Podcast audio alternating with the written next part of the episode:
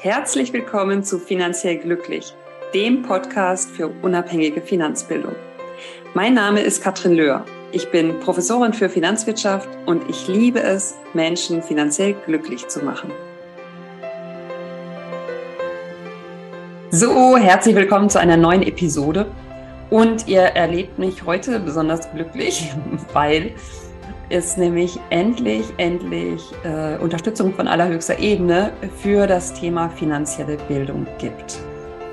Und zwar wurde beschlossen, gemeinsam vom Bundesfinanzministerium und vom Bildungs- und Forschungsministerium, namentlich Christian Lindner und Bettina Stark-Watzinger, dass Deutschland jetzt eine nationale Strategie zur Verbesserung der finanziellen Bildung erhalten soll. Und das ist erstmal ein Riesenmeilenstein. Das ist aus meiner Sicht etwas, ähm, ja, was zu Optimismus wirklich ähm, Anlass gibt.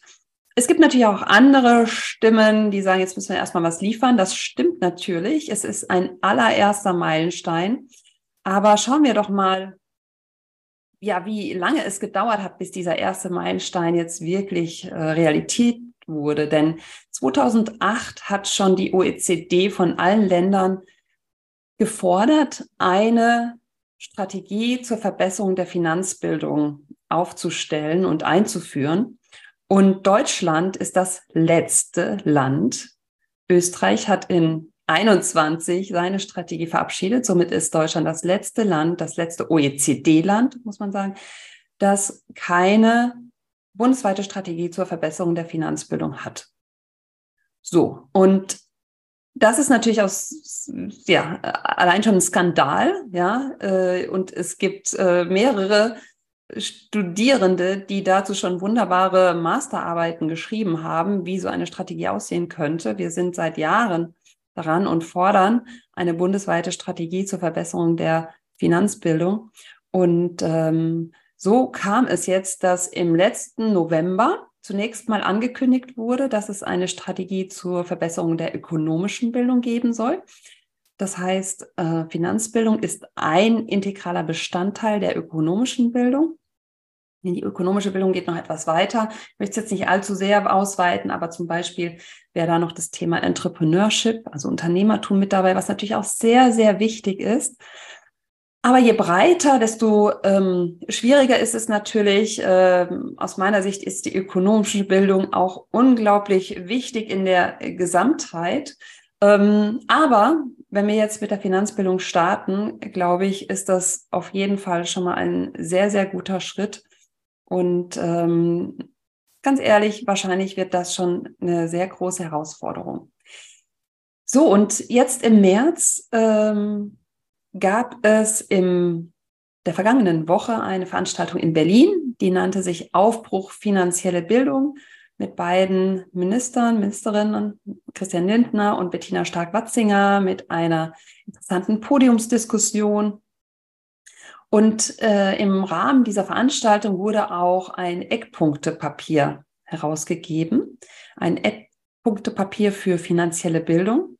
Und äh, zwar wurden folgende Eckpunkte kommuniziert. Also Punkt Nummer eins, das, was ich schon so euphorisch angekündigt habe. Wir werden eine Finanzbildungsstrategie für Deutschland erarbeiten, zusammen mit der OECD. Das macht Sinn. Und unter Einbeziehung aller relevanten Stakeholder. Diese Strategie wird die aktuell in Deutschland bestehenden Defizite adressieren und daraus konkrete Handlungsempfehlungen ableiten. Hierzu werden wir noch in diesem Jahr unter anderem eine größere Konferenz ausrichten. Also es gibt da ein Commitment, diese Strategie zu entwickeln. Und jetzt habe ich gesagt, wir sind die allerletzten, ja, wir sind das OECD-Land, das noch keine Strategie hat. Und das müssen wir natürlich als Chance sehen. Ja, wir müssen diesen doch auch hochnotpeinlichen Umstand dazu nutzen, dass wir die Strategien, die es schon gibt aus anderen Ländern, dass wir die analysieren und äh, dass wir daraus lernen und äh, daraus eine ja, besonders äh, gelungene individuelle Strategie natürlich für uns entwickeln. Ähm, denn andere Länder haben teilweise schon die zweite und dritte Version ihrer Strategie. Das heißt, wir können da durchaus auch mal analysieren, was hat denn gut geklappt, äh, welche Länder sind vielleicht in der Position, wo wir uns äh, auch mit vergleichen könnten. Wir haben natürlich mit dem Bildungssystem im Bereich Schule und der föderalen Aufteilung ähm, durchaus auch eine spezielle Situation, die auch herausfordernd ist, ja. Aber ähm, die Kinder, Jugendlichen, jungen Erwachsenen sind natürlich eine ganz, ganz wichtige Zielgruppe. Das heißt, da ist es extrem wichtig, dass wir auch äh, performen. Was man auch bei anderen Strategien sieht und wo ich von ausgehe, dass es auch bei dieser Strategie ähm, eine Rolle spielen wird, ist das lebenslange Lernen. Das heißt, äh, es reicht nicht, wenn wir uns auf die Schulbildung konzentrieren. Es ist ein ganz wichtiger Pfeiler und es wäre ein enormer Mehrwert, wenn wir es wirklich äh, systematisch und strukturell verankert hätten, dass wirklich äh, jede, jeder, äh, die der die Schule verlässt, auch wirklich Finanzbildung hat. Aber was machen wir mit all den anderen, die ohne Finanzbildung in die Schule gegangen sind? Die müssen wir auch updaten. Wer heutzutage keine Finanzbildung hat, ist stark benachteiligt. Das heißt, was machen wir mit all den Arbeitnehmerinnen und Arbeitnehmern, äh, ja, die sozusagen tagtäglich äh, vielleicht mit äh, ja, Familiengründung, Hausbau, Hauskauf, Karriere beschäftigt sind und dennoch natürlich finanzielle Fragestellungen zu ähm, lösen haben. Und Herausforderungen natürlich in diesen Zeiten von hoher Inflation, von hoher Rentenlücke, von sehr einfachen Möglichkeiten der Verschuldung, da ist es wirklich essentiell, dass ähm, wir die Menschen mit unabhängiger Finanzbildung versorgen. Das heißt, es sollte da kein Produktverkauf mit verbunden sein, sondern es sollte wirklich wie in der Schule ja rein um die Bildung und den Kompetenzaufbau gehen. Und da möchte ich hier an dieser Stelle schon mal eine herzliche Einladung aussprechen, weil aus meiner Sicht ist das Thema ja, Defizite in der finanziellen Bildung so ein großes gesellschaftliches Thema, dass wir wirklich nur alle gemeinsam lösen können. Und wenn es jetzt da draußen Menschen gibt, die das auch so sehen und die es auch so für wichtig empfinden, dann möchte ich euch gerne einladen, hier auch mit zu wirken. Ähm, denn wir können beispielsweise, wenn wir das in den Unternehmen verankern, wie es beispielsweise in England schon gemacht wurde, ja, ähm, wenn wir da sozusagen die Beschäftigten schon mal in die Lage versetzen, durch ihren Arbeitgeber die finanzielle Bildung zu erhalten, und zwar unabhängige finanzielle Bildung, ähm, dann ist es ein Riesenmehrwert weil äh, wo, wo sollen sie es sonst bekommen? Also sie müssten sich natürlich dann irgendwie erstmal einiges anlesen, dann ist die Frage, was sollen sie lesen? Ähm, dann stehen sie alleine da, haben keinen Ansprechpartner. Und wenn man das gebündelt im Grunde durch Hilfe von Seiten der Arbeitgeber in dieser Zielgruppe platzieren könnte, wäre das aus meiner Sicht ein Riesenvorteil.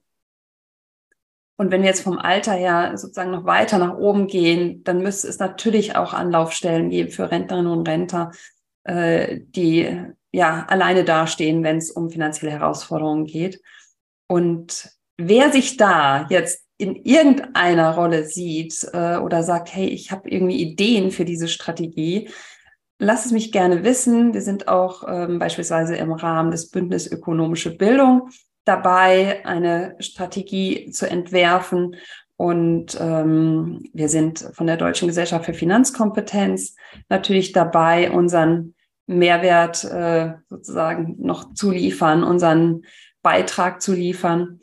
Und äh, wir setzen uns dafür ein, dass es unabhängige finanzielle Bildung für möglichst viele Zielgruppen gibt und können da wirklich auch Unterstützung gebrauchen. Das heißt, wenn es da Ideen gibt, gerne eine E-Mail an info.dgfin.de, info.degefin.de.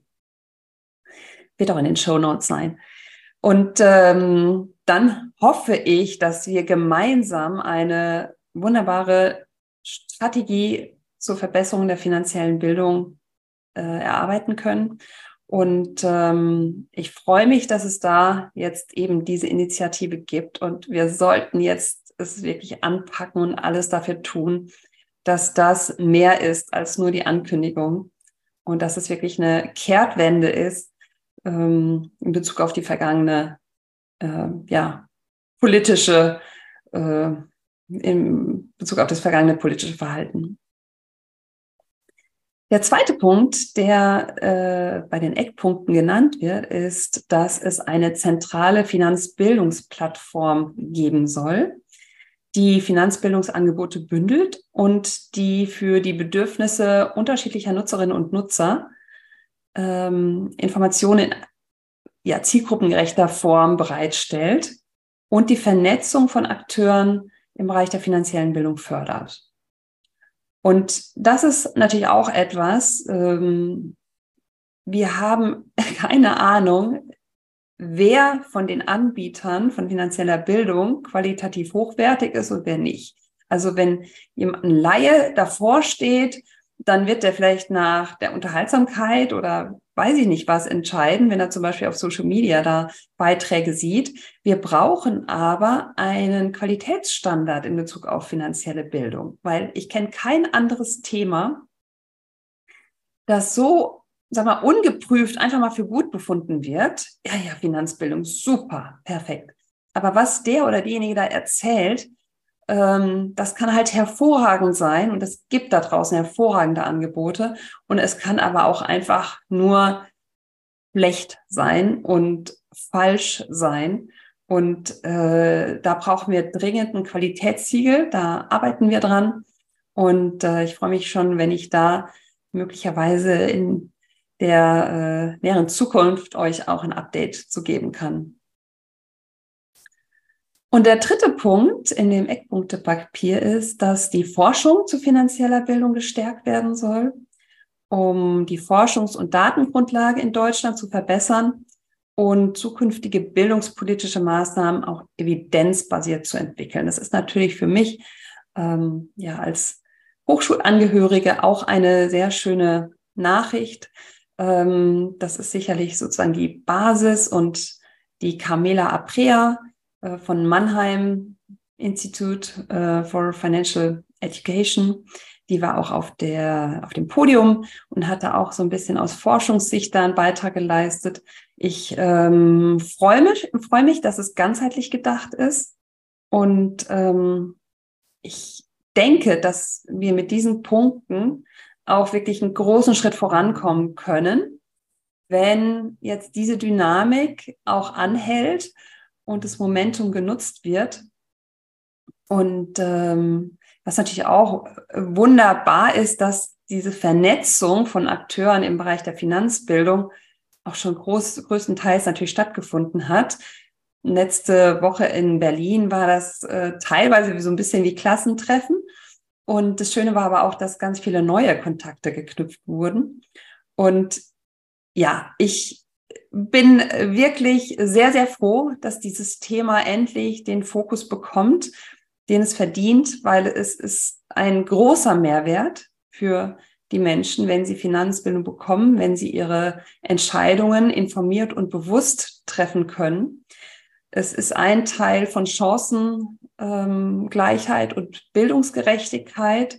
Im Moment ist es sehr stark davon abhängig, äh, wie jemand mit finanzieller Bildung versorgt wurde, wie er aufgewachsen ist und hat sie oder er von den Eltern was mitbekommen, hat, äh, gab es andere Bezugspersonen, die eine positive Sicht auf die Finanzen gegeben haben.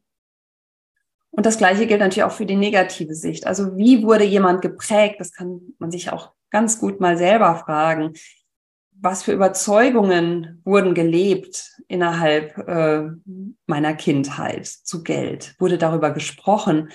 War das irgendwie verpönt? Wurde äh, Geld schlecht gemacht oder gut oder ignoriert? Oder wie wurde über reiche Menschen gesprochen? Eher sozusagen mit Neid oder mit Bewunderung oder ähm, ja, was ist mit Rendite? Ja, ist das etwas, was ganz normal ist oder gibt es, gab es so Glaubenssätze, Rendite ist kriminell? Und da wird wahrscheinlich jeder eine sehr eigene Geschichte haben und das ist es, was wir mit Hilfe von finanzieller Bildung etwas neutralisieren möchten, indem wir nämlich die Dinge, die limitierend sind letztlich, also die Glaubenssätze, die Überzeugungen, die vermittelt wurden, die ich nicht weiterbringen, dass wir die mit Hilfe von finanzieller Bildung ähm, auch etwas aufräumen und durchaus auch etwas in Relation setzen können, indem wir einfach faktenbasiert finanzielle Bildung vermitteln, evidenzbasiert gerne. Es gibt äh, zum Beispiel im Bereich der Geldanlage äh, sehr, sehr viel Evidenz, äh, wie man heutzutage möglichst optimal und solide langfristige Geldanlage betreibt. Und all das ist zum Glück nicht schwer. Und ihr wisst ja, wenn ihr mich kennt, sage ich immer, es ist hier heutzutage das Paradies für Privatanleger und keiner merkt's. Wir haben hervorragende Produkte, wir haben günstige Produkte, wo wir mit kleinen Summen, also sprich, die Kinder können schon anfangen, in den weltweiten Markt investieren kann und ähm, somit Vermögensaufbau betreiben kann. Und das Einzige, was im Grunde fehlt, ist die Finanzbildung, um davon auch Gebrauch zu machen. Das heißt, wir haben riesen Herausforderungen, ich habe sie eben genannt, wir haben die Produkte und die Brücke ist die Finanzbildung. Und das ist etwas, wo ich denke, mit einer Finanzbildungsstrategie können wir das Ganze strukturiert angehen, können wir unsere Ziele erreichen. Und ich freue mich auf jeden, auf jede, die sich da einbringen möchte, auf welche Art und Weise auch immer. Also wir sind natürlich immer froh, wenn Unternehmen sagen, hey, das ist ein super Thema für uns. Ähm, einmal arbeiten wir sowieso an unserer Arbeitgeberattraktivität und ähm, der Erhöhung der Mitarbeiterbindung. Wir ähm, wissen aber auch, dass unsere Beschäftigten im Grunde alle das Thema Finanzen haben, so oder so. Also das muss gar nicht das Thema Verschuldung sein. Ähm, wir haben da Möglichkeiten, eben die Beschäftigten da ähm, mit auszubilden, die Beschäftigten in die Lage zu versetzen, informierte und bewusste Entscheidungen zu treffen. Ja, wenn ihr diese Einsicht habt, oh, dann ja, meldet euch gerne. Wenn ihr selber Arbeitnehmerin oder Arbeitnehmer seid, könnt ihr es ja mal vorschlagen, ob das was ist, sozusagen als Benefit. Ähm, es gibt ja viele Unternehmen, die im Moment das ja, zusätzliche Benefits suchen. Oder wenn ihr in der Schule aktiv seid, wir haben ja mit unserem Funny Money Programm auch ähm, ein Schulprogramm, wo wir immer wieder in die Schule gehen, wo wir aber auch äh, digitale Angebote liefern können. Und ähm, was auch Thema war bei der Veranstaltung letzte Woche ist und was auch im Grunde im Bereich der Forschung von der Camilla Aprea fällt, ist, dass eben Frauen durchaus da auch eine vulnerable Gruppe sind, indem sie weniger Finanzbildung haben, sich öfters mal äh, dazu äußern, dass sie was nicht wissen, ja, ähm, und sich deshalb auch unsicher fühlen. Und ähm, die Finanzwelt ist ja häufig sehr männlich geprägt. Das heißt, wenn es um zielgruppengerechte Angebote geht, dann macht es auch Sinn, da extra Angebote für Frauen zu haben, für die Frauen, die das als wertvoll erachten. Und ich sage nur, wenn man dann Financial Wellness macht, dann ist es auch etwas, was ähm, ja auf einmal auch angenehm sein kann, denn Finanzen sind das meist unterschätzte Thema überhaupt. Es macht Freude, wenn ich mal diese Blackbox aufgemacht habe, wenn ich ein paar Grundlagen kenne, dann hat das ganze Thema seinen Schreck verloren. Ihr dürft jedes schlechte Gewissen oder Schuldgefühle hinter euch lassen. Jeder von uns hat schon finanzielle Fehler gemacht. Das ist nicht der Punkt. Die Frage ist, wie macht ihr es nach vorne raus, in die Zukunft raus? Und ähm, ja, ich bin froh, dass wir jetzt all die Zielgruppen, die ich genannt habe, im Rahmen dieser Finanzbildungsstrategie auch adressieren können. Und zwar mit unabhängiger Finanzbildung, die qualitätsgeprüft ist. Und ja, wer sich da sieht, wer sich da einbringen kann, ähm, gerne info at dgfin.de. Das ist äh, die E-Mail-Adresse. Gerne da ähm, eine E-Mail schreiben. Und dann sprechen wir. Und dann freue ich mich, wenn wir mit vereinten Kräften zum Thema finanzielle Bildung doch noch eine Erfolgsstory in Deutschland hinbekommen. Das wäre ja der Hammer. Mit diesen Gedanken wünsche ich euch einen schönen Tag, macht's gut und bis bald. Ciao.